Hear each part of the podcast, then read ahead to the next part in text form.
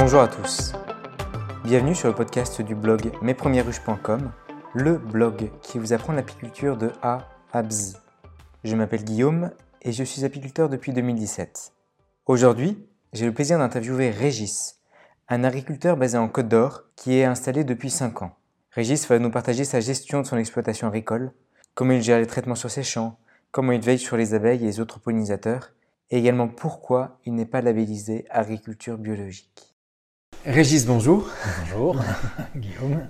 Euh, Est-ce que pour nos auditeurs, tu pourrais déjà commencer par quelques mots de présentation, s'il te plaît?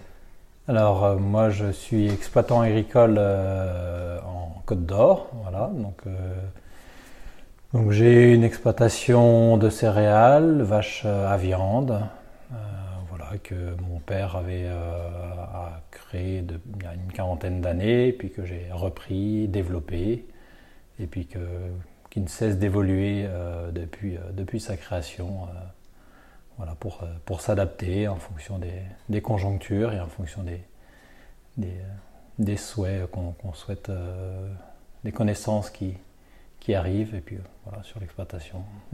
Ça fait combien d'années que tu as commencé? Alors moi, je suis vraiment installé depuis 5 ans, mais euh, ça fait déjà... euh, Enfin, j'ai toujours travaillé sur l'exploitation, je dirais, depuis, depuis l'âge de 10 ans. euh, je, je travaille sur l'exploitation, donc c'est vraiment quelque chose qui, est, qui, qui fait partie de mes gènes. Après, voilà, ça fait, euh, ça fait 5 ans que je suis, euh, je dirais, euh, seul maître à bord et que... voilà.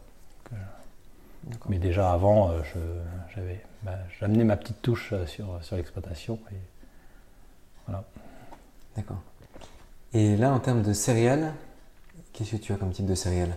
Alors les céréales, euh, principalement du blé, de l'orge, du tournesol, du maïs, du colza, du lin, de- des févroles, euh, de la luzerne aussi. Euh, donc voilà à peu près les, les cultures principales. Après, il y a certaines cultures qui peuvent, qui peuvent varier en termes de surface en fonction des années, de la conjoncture. Là, j'ai essayé aussi le chanvre cette année, donc je pense que je vais en refaire un petit peu. Donc euh, on essaye de, se diversifier euh, en fonction des aléas aussi. Par exemple, le, colza, ça faisait deux ans que j'en faisais plus parce qu'on avait des, problèmes de ravageurs, des insectes qu'on arrivait, qui, nous perturbaient. Là, euh, bon, je vais peut-être en refaire cette année parce que ça semble avoir mieux s'être stabilisé en fait ce- ce- cette problématique. Donc on, verra. voilà. Après, j'essaye de justement de ne pas faire que, que quelques cultures, mais de me diversifier pour euh, ben, toujours avoir euh, la, maîtrise de la culture de, assez diversifiée et de pouvoir m'adapter euh, justement en fonction de, des, des conjonctures et puis des, du contexte. Parce que si jamais on sait faire que du. Enfin, la- la les céréaliers, euh, les, les grandes cultures de base, c'est du blé, de l'orge, du colza. Mais si on sait faire que ça, ben, très vite on peut être un peu dans une impasse parce que s'il y a une, des deux, une des trois cultures qui marche plus, ben, on est très vite euh, limité. On arrive à faire de la monoculture qui est, qui est difficile. Quoi. Hmm. Donc euh, voilà, moi, l'objectif c'est de ne pas mettre tous mes œufs dans le même panier. Donc voilà, il y a des, on, est, on diversifie. Et puis s'il y a une culture qui marche moins bien, ben, dans la mesure où elle représente qu'un cinquième, un sixième de, de l'exploitation, c'est moins pénalisant que d'avoir une culture qui représente les trois quarts de l'exploitation. Et puis, euh, si on se prend une gamelle sur une culture, c'est plus compliqué. Quoi. et, et par rapport au bio, euh, est-ce que tu es en bio? Et sinon pourquoi? Alors, je ne suis pas en bio euh, parce que euh, pour moi, le bio, ça ne se limite pas à ne pas mettre euh, de, produits de synthèse. Enfin, pour moi, la, la, problématique du respect de l'environnement euh, va plus loin que l'agrément bio. En fait. Euh, C'est-à-dire qu'aujourd'hui, on a un agrément bio qui dit euh, il faut être, pour être en bio, il ne faut pas mettre de, produits de synthèse, mais ça ne veut pas dire qu'on ne met pas de produits du tout. Il y a quand même des produits qui sont autorisés, des produits naturels. Ça nécessite aussi une réflexion vraiment plus de fond sur, sur les cultures, c'est-à-dire qu'on ne va pas faire du bio comme on fait du conventionnel, c'est-à-dire qu'en en gros, faut plus faire les mêmes cultures. Après, ça impacte euh, enfin, beaucoup plus de travail du sol, donc plus de carburant qui va être consommé. Euh, du coup, travail du sol euh, dit une vie du sol qui va être beaucoup plus perturbée. Et ça, ça me chagrine parce que, bon, il y a déjà, parce que je, je trouve qu'il y a vraiment une vie dans le sol qui est assez importante. Moi, je suis en non-labour depuis, enfin sur l'exploitation, en tout cas, mon père avait déjà initié ça. Depuis plus de 20 ans, on labure plus du tout le sol. Donc on travaille le sol de façon superficielle, plutôt en travail simplifié pour euh, faire bah, ce qu'on appelle de l'agriculture de conservation. C'est-à-dire qu'on essaye de moins perturber le sol. Je fais du semi-direct beaucoup. J'essaye de vraiment de.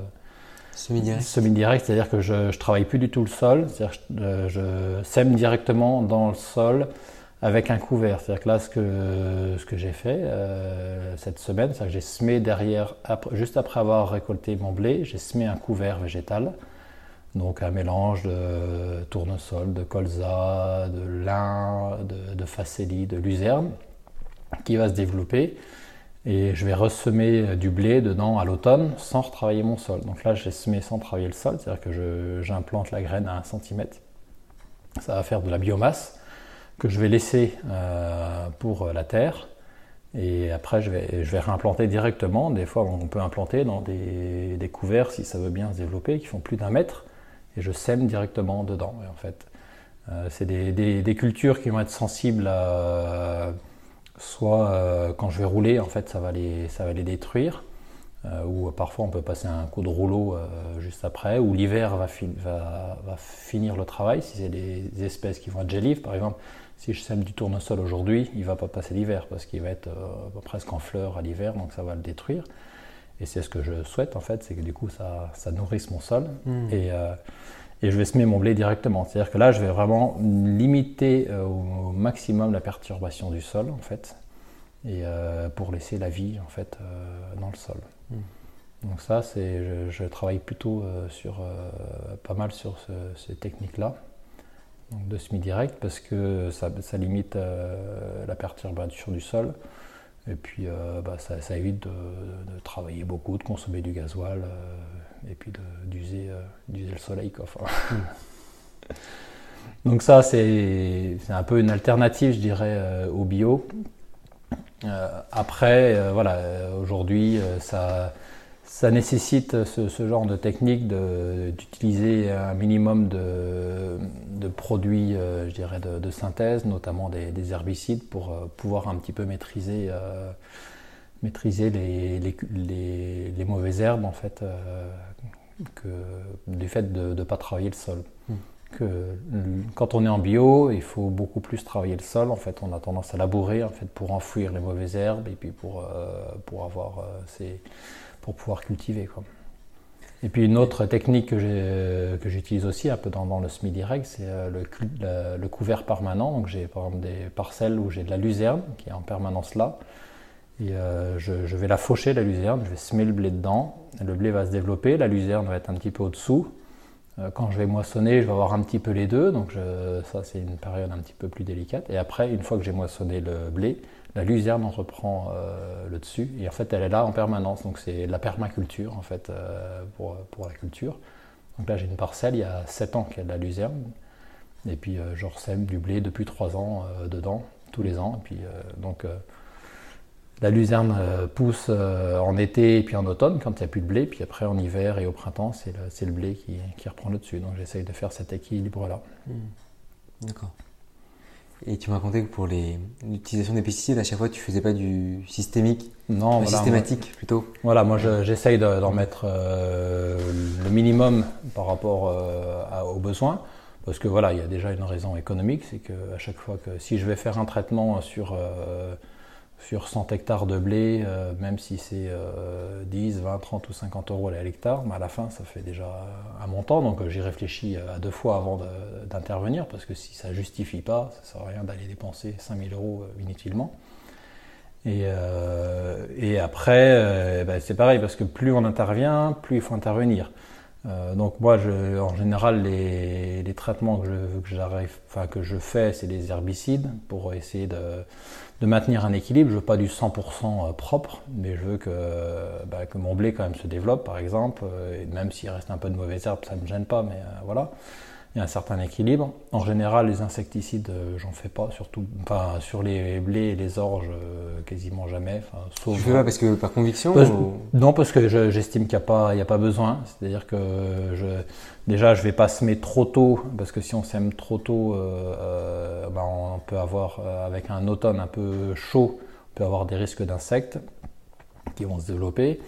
Et puis après, je, surveille et puis et, puis je, me rends compte qu'il bah, n'y a pas une population suffisante pour, pour intervenir. Et le fait que j'intervienne pas fait que, à mon avis, je ne tue pas les auxiliaires et fait que ça justifie le fait que j'intervienne plus. C'est-à-dire qu'il y a un équilibre, à mon avis, qui se, qui se crée dans mes parcelles, qui fait que le fait de ne plus intervenir depuis des années, bah, j'ai plus besoin d'intervenir.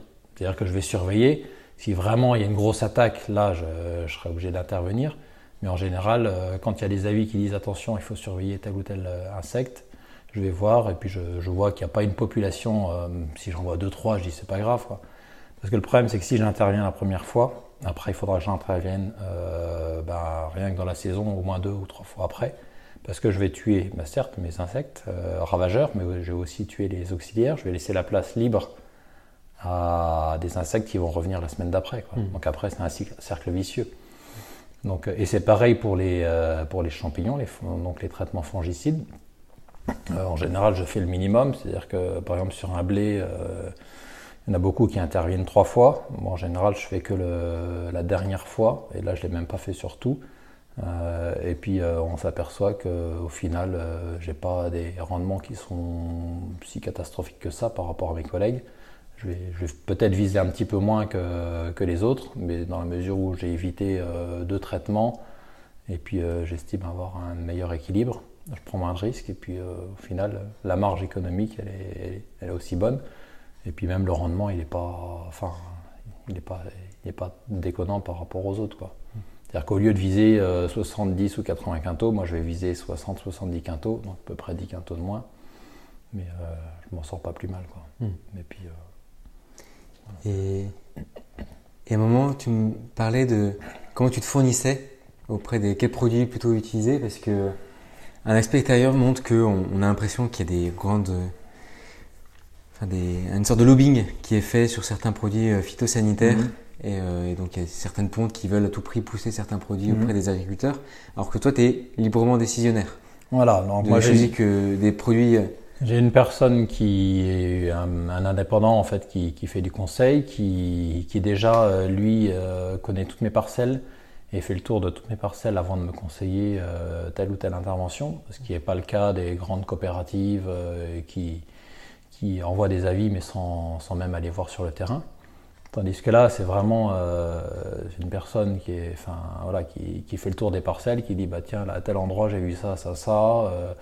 Si je ne suis pas sûr, euh, je dis moi tiens j'ai vu j'ai fait le tour, euh, j'ai vu ça, est-ce que tu peux aller voir pour me confirmer, qu'est-ce que tu en penses? Donc déjà on est euh, vraiment une personne très technique qui, qui, va, qui va aller voir sur le terrain, plus moi qui c'est moi qui prends la décision. Il me dit bah là oui je pense qu'il faudrait peut-être intervenir ou là il faut pas. Puis après moi je prends des avis aussi extérieurs sur des avis par exemple de la chambre d'agriculture qui sont neutres, qui ne vendent pas de produits.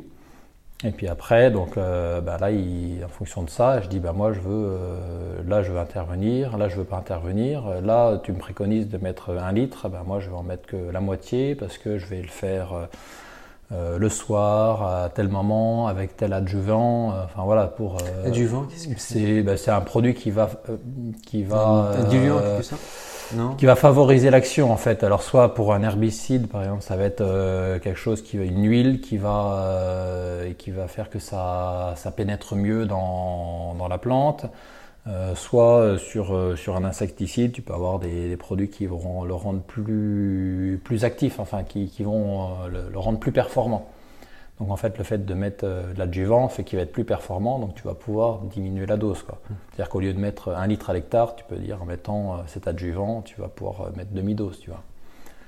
par exemple, si, on parle du Roundup, qui est quelque chose qui est très très polémique, les doses autorisées en général, ça peut aller 3, 4, 5 litres à l'hectare. Moi, je traite jamais au-dessus d'un litre, un litre et demi à l'hectare. Quoi. Et je peux descendre un demi litre à l'hectare euh, sans souci, avec une efficacité très très bonne. Là, je l'ai fait au printemps euh, sur euh, des maïs que je venais juste de semer. Il y avait des tout petits chardons qui, sont, qui, poussaient. J'ai mis à peine un demi-litre, même 0,4 litres à l'hectare.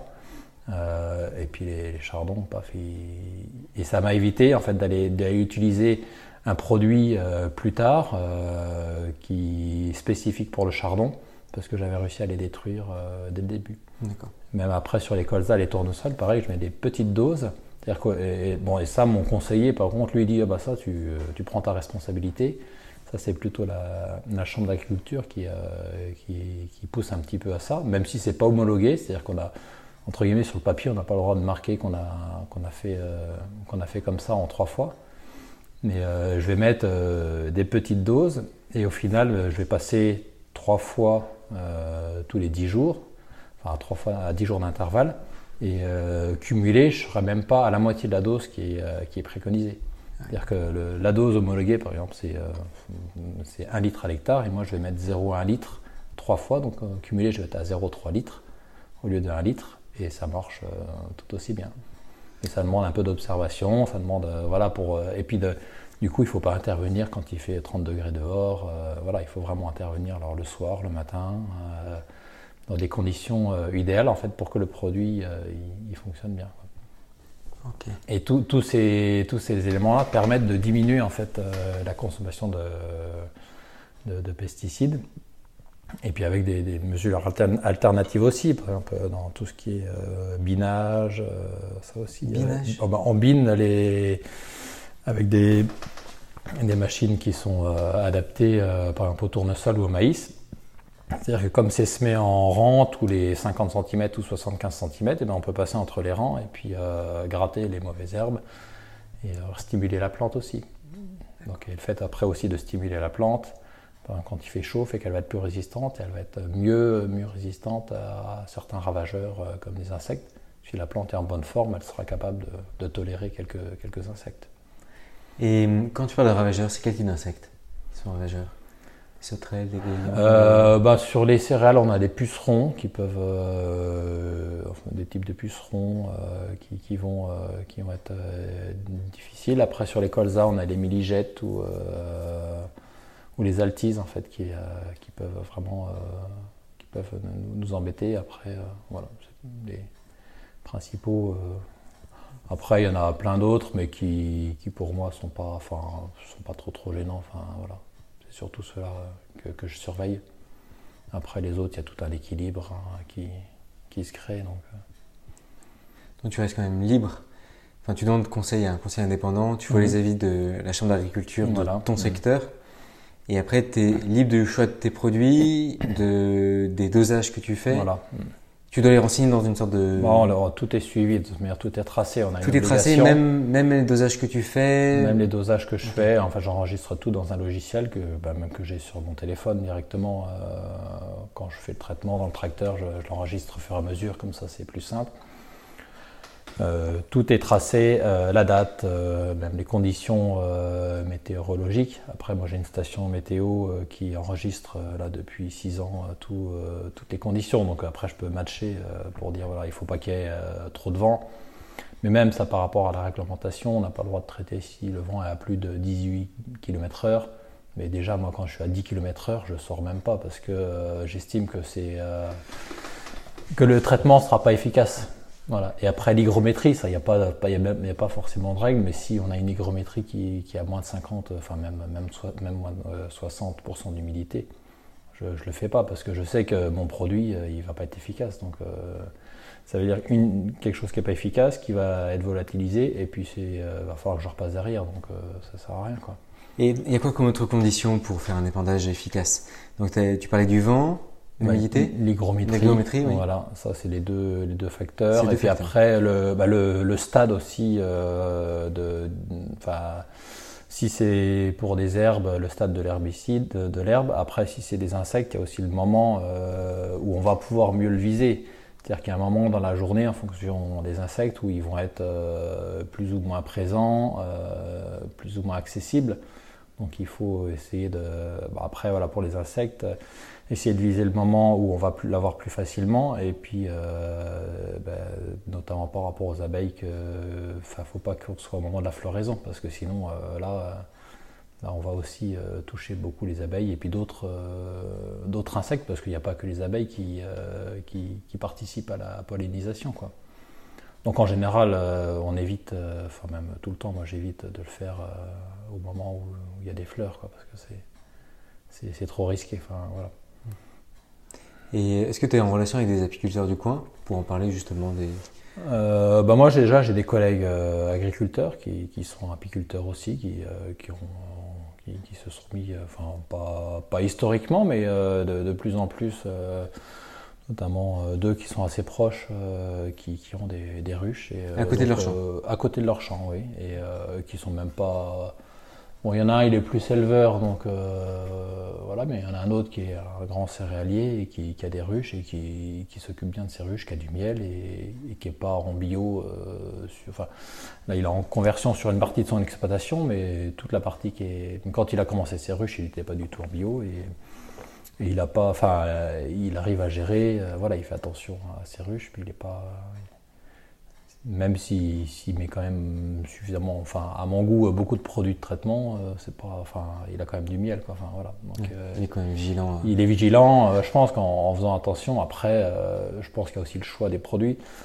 Moi aussi, c'est pareil dans, le choix des, produits où on n'a pas le droit de les, enfin qui sont potentiellement cancérigènes, des produits sur lesquels il faut les mettre à plus de 100 mètres des exploitations. Enfin, tous ces produits-là, en général, j'évite parce que c'est, voilà, même par même pour ma sécurité, en fait, je trouve que quand, on a une liste de préconisations d'interdiction qui, est, trop grande sur le produit, euh, bah, moi j'écarte ce produit-là déjà. En fait, Et tu le vois où Sur une notice? Ah bah, Oui, bah, c'est un peu comme les médicaments, tu ouvres une énorme notice. Ouais, bah, euh. c'est marqué, c'est marqué sur le bidon déjà. On a en fait tout, tout des, des, normes, euh, les zones, ce qu'on appelle des zones de non-traitement. Donc on a déjà systématiquement sur tous les bords des ruisseaux pas les petits, tout, petits ruisseaux, mais pas les fossés qui, où il y a de l'eau euh, qui sont, enfin, il y a un classement en fait. On a au minimum 5 mètres, on n'a pas le droit de traiter, même de cultiver. Donc ça, c'est des bandes enherbées. Donc là, sur euh, tous les ruisseaux, les rivières, 5 euh, mètres de chaque côté, on n'a pas le droit de cultiver. Et après, en fonction des produits, ben, on peut avoir des, des, distances en fait à respecter qui vont être de 10, 15, ça peut aller jusqu'à, je sais plus, plus de 100 mètres. donc sur lesquels on n'a pas le droit dépendre certains produits. Donc déjà, en général, moi, tous ces produits, euh, je, les, évite parce que, bon, déjà, c'est une contrainte. Moi, si, sur, une parcelle, si y a la moitié de la parcelle que je ne peux pas traiter, euh, bon, ça ne sert plus à rien de faire le traitement. Quoi. Donc, euh, et puis après, j'estime que s'il y a ces, ces interdictions, c'est que bon, bah, c'est peut-être un produit à proscrire. Et puis voilà, j'essaye dans la mesure du possible d'éviter de prendre ces produits-là. Comme ça, je me pose moins de questions euh, sur euh, jusqu'où je dois traiter euh, et puis qu'est-ce que je fais dans la zone qui est non traitée. Quoi. voilà. D'accord. Et, là, je vais te dire un peu quelques phrases qu'on dit souvent, enfin que je vois souvent dans les forums d'apiculteurs. Mhm. Peut-être qu'il y a pas mal de choses qui sont assez très partisanes, mais souvent on parle de, bah, de, la, de la monoculture. Mhm j'ai vu aussi des documentaires là-dessus, c'est euh, on voyait des champs à perte de vue et euh, une personne regardait, euh, mettait sa main, prenait de la terre en fait à l'intérieur et il disait mais il n'y a rien d'autre en fait. Mhm. Il n'y a rien, la terre est pauvre, est pauvre de tout et mhm. juste là c'était pour un céréal. Ouais. je crois que c'était le blé il me semble. Et vraiment il prenait de la terre et c'était quasiment comme de la poussière, terre très sèche. Il disait bah, il n'y a rien d'autre qui pousse en fait. Donc il y avait... Peu de matière organique. Oui, euh, et là, comment Est-ce que c'est une image qui est Est-ce que c'est trop caricatural? Est-ce que c'est assez aussi fréquent que ça? Comment Tu me racontais que tu m'étais amusé quand même avec ton blé, donc. Oui. Euh, je pense qu'il y a en effet, enfin. Euh, des méthodes culturelles qui, qui font qu'on va détruire la vie du sol en fait, euh, notamment bah, quand on va beaucoup labourer, travailler le sol, euh, en fait on va épuiser et puis le fait de, de, de, labourer, en fait, on va ramener de l'oxygène euh, dans le sol qui va favoriser la décomposition de la matière organique, qui va minéraliser. Et en fait, une fois que c'est en minéraux, alors c'est sûr que ça, ça va tout de suite aller dans la plante et ça va bien pousser. Donc, mais ça, ça, ça ne dure qu'un temps. C'est-à-dire que quand on a minéralisé toute la matière organique du sol tous les minéraux vont être puisés par la plante. Après, s'il n'y a plus rien, et ben, à un moment, ça, ça s'effondre en fait. Et c'est là où, ben justement, c'est un des problèmes potentiels en fait de, de l'agriculture biologique. C'est que comme on a si on ne travaille pas le sol, on a des problématiques de mauvaises herbes, qu'on appelle adventices, voilà, de, mauvaises herbes qui se développent. Donc il, faut il faut travailler le sol. Alors je ne dis pas, il y, a, des alternatives hein, à ça, mais qui ne sont pas toujours évidentes à mettre en place. Donc on travaille le sol, donc euh, eh ben, on favorise la minéralisation de la matière organique et du coup on, appauvrit un petit peu le sol.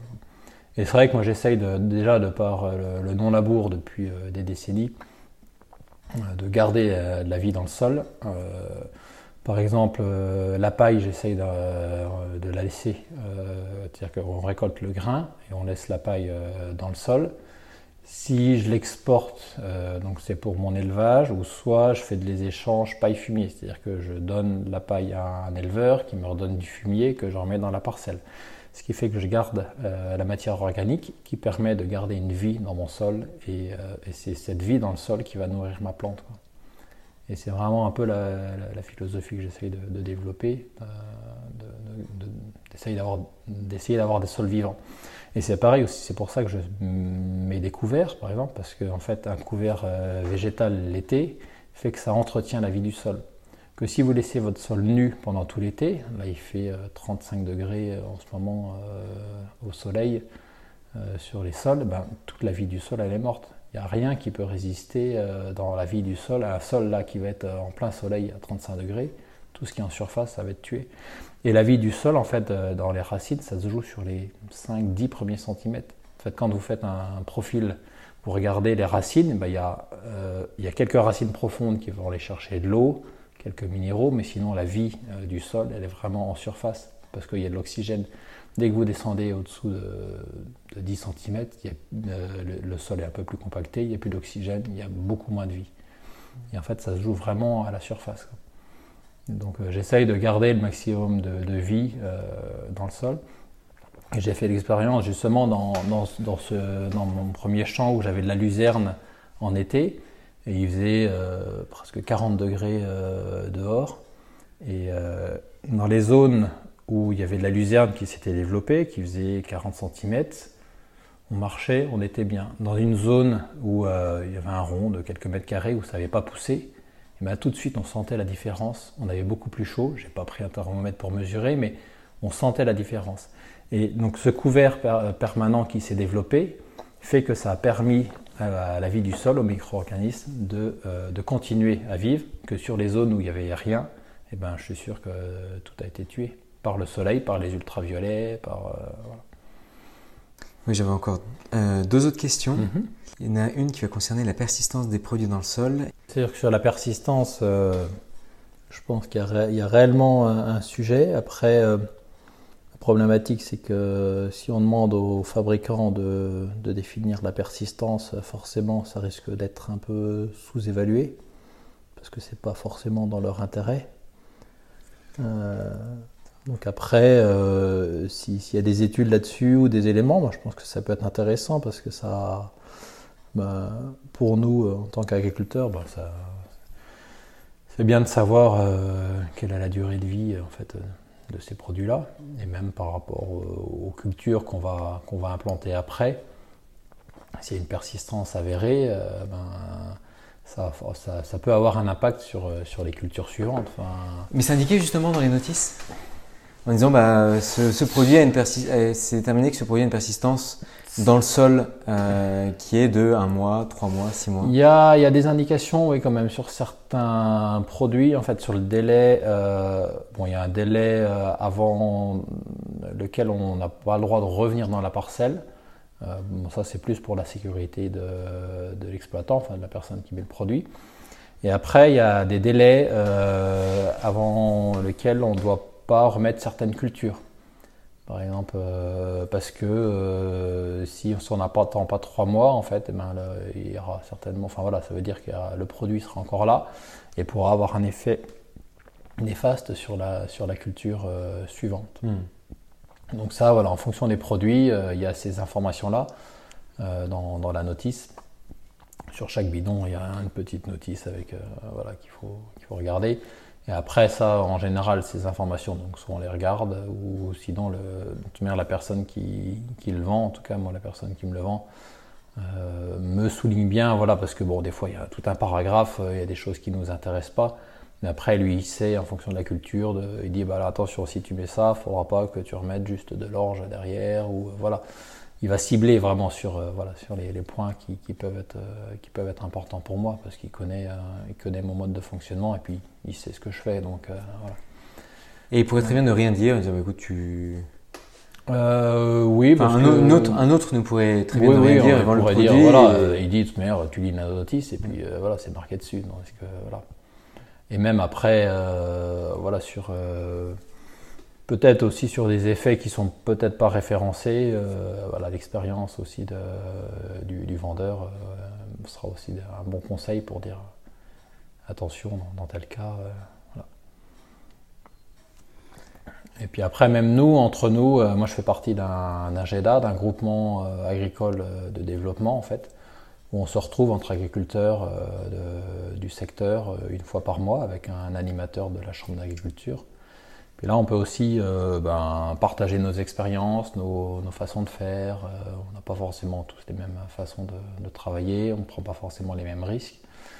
Euh, et, donc, on peut en échanger un petit peu et puis dire bah, tiens, moi j'ai fait telle expérience, ça a fait ci, ça a fait ça. On, fait des visites, on tourne un peu dans les exploitations et comme ça, on peut un peu. Ça évite d'être tout seul à faire ces trucs dans son coin. Parce que la difficulté en fait sur euh, l'expérimentation, c'est qu'on a un cycle assez long, donc on a un cycle déjà d'un an. Si on expérimente quelque chose, après pour le reproduire, enfin, on peut pas le reproduire dix fois hein, parce que euh, y aura déjà dix ans qui se seront écoulés.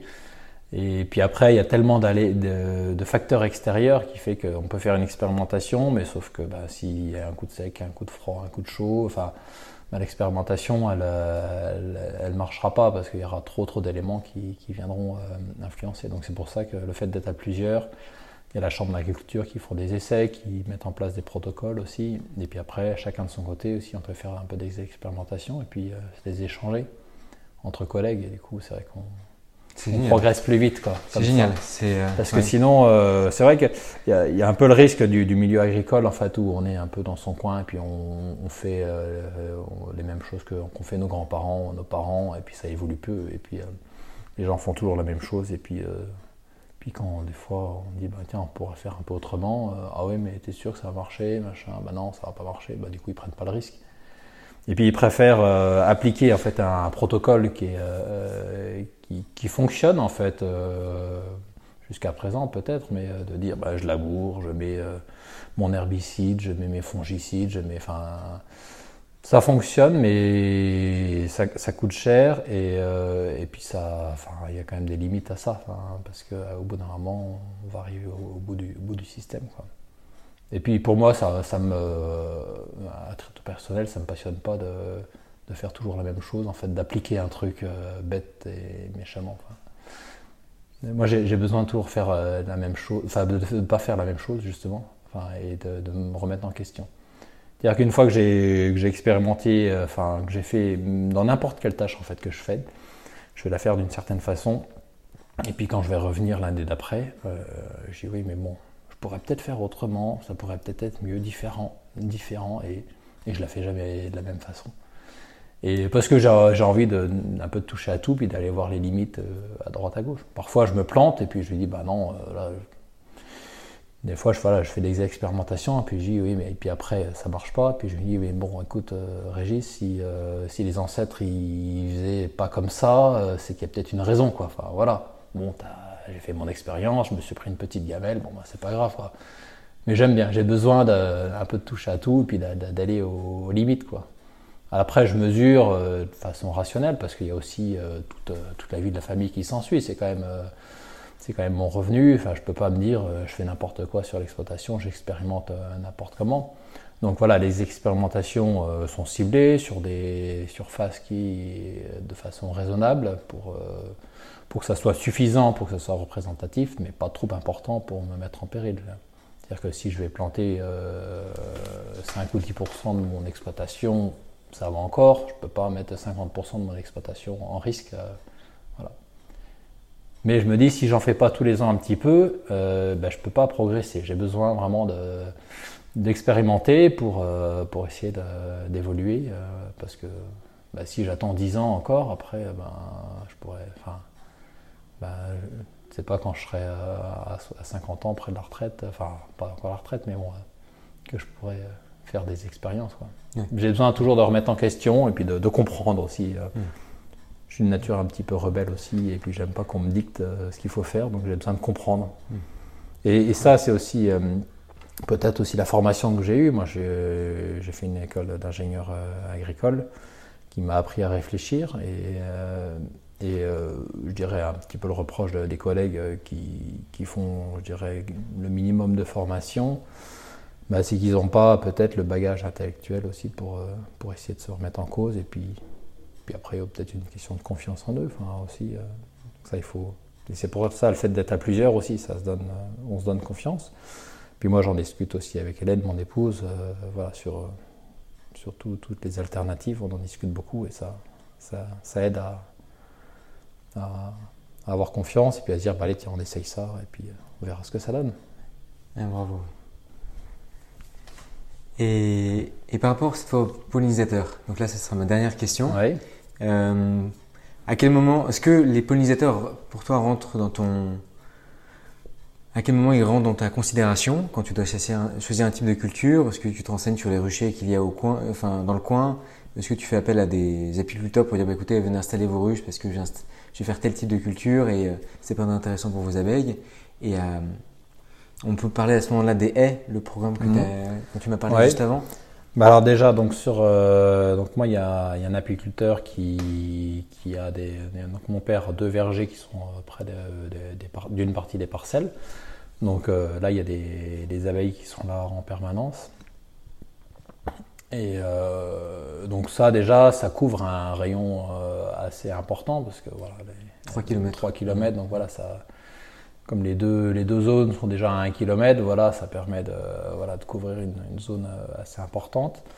Après, je sais, enfin, dans, dans, les différentes zones, euh, bon, il y, en a d'autres apiculteurs qui seront dans le coin. Je sais qu'il y a des, euh, des ruches dans, dans, toutes les zones. Donc, en, gros, la majorité des, parcelles que j'exploite, elles sont couvertes soit par des apiculteurs avec qui je suis en relation, soit avec d'autres. Donc déjà, je fais attention euh, voilà, dans, mes interventions parce que je sais qu'il y, y, a des abeilles dans le coin. Après, il n'y a pas que les abeilles aussi euh, qui interviennent dans la pollinisation. Euh, papillons, bourdons et un autre. Bah après, même, tous les insectes après qui vont de, je dirais, de, de, de, fleur en fleur, voilà, potentiellement, voilà. Après, je n'ai pas étudié vraiment tous ces détails-là, mais j'essaye de faire attention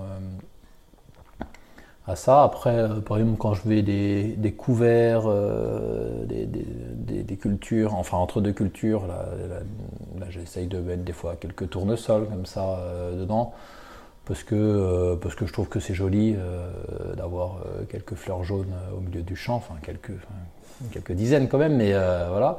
Et puis je me dis au moins ça, ça servira toujours pour, les, les, abeilles, enfin voilà, ça, ça coûte rien d'aller mettre quelques poignées de de graines en plus dans mon couvert. Et puis après, oui, je travaille aussi euh, sur la, plantation de haies et d'arbres. Donc euh, il y, a, trois ans, on avait déjà planté un kilomètre de haies euh, autour de, deux parcelles. Tes parcelles font quelle taille? Bah, En moyenne, sur l'exploitation, c'est des parcelles de 8 hectares. Donc ben, ça varie entre 1 hectare et 20 hectares. Voilà. Donc ça c'est la, vous considérez que c'est plutôt grand C'est pas des très très grandes parcelles, on va dire. Euh, c'est pas les parcelles de la Beauce qui font des centaines d'hectares. Euh, là, une parcelle, euh, voilà, c'est en maximum 600 mètres sur 600 mètres. Enfin voilà, ça c'est les, plus grandes parcelles. Enfin, j'ai pas des parcelles qui font 3 km, quoi. Donc donc, euh... Donc un kilomètre de haies. Et en fait, quelle était l'utilité des haies avant? Est-ce que c'était simplement une frontière pour délimiter euh, des parcelles? Il y avait, euh... une partie qui faisait office de, clôture quand c'était des, des pâtures pour les vaches. Euh, après, euh, voilà, du coup, naturellement, les haies euh, poussaient dans, les clôtures aussi. C'est-à-dire que on met une clôture, après il y a un peu des broussailles qui poussent. Moi, je les ai plutôt implantés de façon, bon, parce que déjà il y a l'aspect esthétique, parce que je trouve que c'est joli de, de, voir autour de mon champ une limite naturelle. Euh, plutôt dans, aussi pour, euh, par rapport au vent. Euh, dans les, sur la partie nord, on peut avoir des vents froids qui vont dessécher, qui vont, être peut-être plus pénalisants pour, pour les cultures. Donc là, j'ai essayé de viser ces, ces zones-là qui du coup ne pénaliseront pas trop ma culture par rapport au soleil. Donc, dans la mesure où c'est au nord, ça, j'ai pas de soleil de ce côté-là. Donc j'ai essayé de, viser ça. Euh, après, il y a un aspect, un aspect aussi relation avec le public, donc j'ai essayé de le faire dans des zones euh, où visibles, par exemple, de la route, pour essayer de, voilà, de, montrer euh, au grand public que ben, l'agriculteur aussi, ben, il, prend, il fait attention aussi à l'environnement, c'est-à-dire que j'essaye de, replanter des haies, parce que voilà, j'avais vu dans certaines zones justement où ils avaient replanté des haies et je trouvais que c'était euh, joli pour l'environnement. Est-ce que c'est pas pénalisant pour toi, pour tes machines, en disant bah, je suis obligé de contourner parfois des haies? Non, parce que moi, là, déjà, ce que j'essaye de faire, c'est de le faire en bordure, euh, en bordure de champ. Donc, euh, bah, ça me prend, ça me prend un mètre dans, dans mon champ, mais c'est pas non plus dramatique. Euh, après, c'est sûr que je, je, me pose la question euh, depuis euh, longtemps de, l'agroforesterie où on va planter des, des lignes d'arbres dans, dans, les champs. Euh, pour l'instant, j'en suis pas encore là. Euh, bon, il y a, deux aspects. Il y a bon l'aspect après là, là c'est plus contraignant pour pour la culture. Et après, c'est un investissement assez lourd. et aujourd'hui, moi, je suis pas propriétaire de, de mes terrains. C'est des terrains que j'ai en location. Donc ça me semble un peu difficile pour moi d'investir euh, quasiment autant que le prix du terrain dans des terrains qui ne m'appartiennent pas. C'est-à-dire que même si j'ai un bail, euh, voilà, pas. Qu'est-ce que c'est l'agroforesterie? Eh ben, L'agroforesterie, c'est que tu vas par exemple planter tous les, dans ton champ tous les 40 mètres des, des lignes d'arbres. C'est-à-dire que tu vas cultiver des bandes de 40 ou 50 mètres et puis tu vas avoir des arbres tous les 50 mètres, des alignements d'arbres. Oui. Et euh, l'intérêt de ça, c'est que bah, du coup, enfin voilà, l'objectif euh, aussi bien sur les haies qu'après j'ai replanté un kilomètre d'arbres, c'est d'avoir des, des, des, réserves auxiliaires en fait. Euh, et puis on a essayé de mettre euh, donc ça avec Hélène, de réfléchir justement à des plantes pour que qu'on ait toujours des, des fleurs, je dirais presque toute l'année en fait, en mettant différentes espèces. Et puis après, des espèces qui vont être plutôt basses, plutôt hautes, parce qu'on va pas forcément avoir les mêmes, euh, les mêmes auxiliaires. C'est-à-dire que ceux du haut, ils vont se nourrir en bas, puis ceux du bas, ils vont se nourrir dans, dans ma culture. Enfin, il y a tout un. Voilà. Pareil, on, évite en fait la monoculture de, haies où on pourrait mettre que des arbres euh, de la même espèce. Et là, justement, on essaye, on a une dizaine d'espèces euh, qu'on alterne qu'on va adapter aussi en fonction du terrain, parce que je connais le terrain et je sais qu'il bah, y a une zone qui est plus acide, donc là on va mettre plutôt des châtaigniers. Il y a une zone qui est un peu plus exposée au soleil, donc on va choisir aussi des plantes parce qu'elles vont avoir plus de chances de développer, puis elles vont mieux se développer dans ces zones-là. Donc voilà, il y a toute une réflexion euh, ici pour, euh, avoir euh, la biodiversité, pour avoir tous les auxiliaires, et après, je l'ai planté à certains endroits dans des pâtures pour faire de l'ombre aux vaches, parce qu'on s'aperçoit que quand il fait chaud comme ça, ben, elles sont tout le temps au bord sous les arbres. Comme nous, hein, quand on est dehors, on est mieux sous les arbres. Donc j'essaye de, le faire comme ça. Donc voilà un petit peu toute la réflexion qu'on a autour de, de, cette plantation d'arbres. Voilà. Bravo, hein. très, très, bonne idée, très bon projet pour. Mm d'arriver à créer plus de haies et mettre plus Et c'est sûr que ça, ça, prend du temps, c'est un investissement. Alors on a aussi la chance en Bourgogne euh, et dans plusieurs régions, je pense que c'est comme ça, les régions nous aident. Donc on a, on a, on a aussi quand même un petit peu d'aide financière pour, euh, pour partager en fait le, la charge. Parce que voilà, moi j'estime que bah, c'est pour moi que je le fais, c'est aussi pour l'environnement, donc c'est pour tout le monde. Donc ça me paraît aussi logique qu'il y ait un dédommagement. Voilà, moi ça prend quand même du temps parce que là on a tout, on a planté donc une centaine d'arbres il faut creuser les trous. Après, il faut, comme quand c'est dans un pré, ben, il faut que je protège tous les arbres. Donc, c'est-à-dire que je, fais tout un tour en, en barbelé pour pas que les vaches elles mangent les arbres. Voilà, donc il y a toute, euh, toute une protection euh, à faire. Donc ça prend, ça prend du temps. Il faut arroser, il faut surveiller. Là, il y en a qui n'ont pas pris, il faudra les replanter. Donc ça prend quand même du temps de faire tout ça. Et c'est pas de, c'est pas de, du productif, c'est-à-dire que ça va, à court terme, ça me rapporte rien. Ça, je peux pas le mesurer. Mais, mais je, j'ai le sentiment que si on fait pas ça, euh, ben, enfin, euh, ça, ça, va pas, ça va pas s'arranger. C'est-à-dire qu'aujourd'hui, on a, on parle de réchauffement climatique, d'aléas et tout ça. Enfin, on a quand même des, des climats qui on peut avoir très chaud, très froid. Donc il faut, il faut essayer d'aider à stabiliser tout ça. Enfin, et ça, je pense que ça y contribue. Hmm.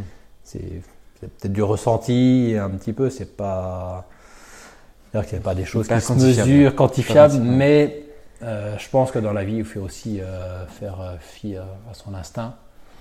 Et dans la mesure où, c'est quelque chose qu'on peut faire, ben voilà, c'est un petit investissement que, que, je fais tous les ans. Et ben, au pire, si, si, ça, si économiquement ça rapporte rien, c'est joli à voir. Et puis voilà, au pire, on n'est pas que dans le rationnel tout le temps. Et puis tant pis, voilà. Très bien. Merci, merci beaucoup, Régis. Ben, Est-ce que tu as un petit mot pour les apiculteurs qui, qui vont écouter le podcast. Euh, Les agriculteurs euh, et leur relation avec les agriculteurs.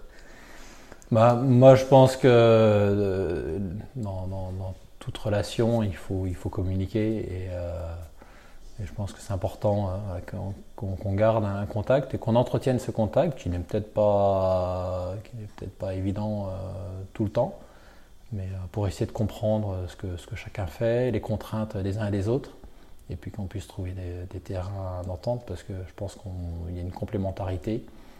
Et, euh, si, on, aura tout intérêt, euh, les uns et les autres, à travailler ensemble parce que des fois, il y a des petits gestes qui ne sont pas compliqués à faire pour les uns et pour les autres qui fait que ça peut bien marcher. Donc, euh, communiquons, discutons et, et tout se passera bien. Très bien. Merci. Merci beaucoup. Merci Guillaume. Je vous remercie de nous avoir écoutés. Abonnez-vous à ce podcast. Je suis présent sur Deezer, Apple Podcast et Spotify. En allant sur mon blog mespremieresruches.com, vous êtes libre de recevoir mon bonus qui vous aidera à apprendre les secrets de l'apiculture. Je vous invite à partager ce contenu au groupe et forum d'apiculteurs que vous connaissez, cela m'aidera beaucoup à croître. Si vous avez des questions, des idées de sujets ou que vous n'êtes pas d'accord avec ce qui, ce qui a été dit dans cet épisode, je vous invite à m'envoyer directement un email à guillaume.mespremieresruches.com. Je lis tous les emails et cela me permettra de mettre à jour les épisodes à venir. Enfin, si vous voulez comme Régis partager en tant qu'invité sur le podcast, vous êtes apiculteur amateur, apiculteur professionnel ou également représentant d'un métier pour lequel l'apiculture est primordiale, comme Régis en tant qu'agriculteur dans ce podcast, contactez-moi directement par email à guillaume.mespremiersruches.com. À bientôt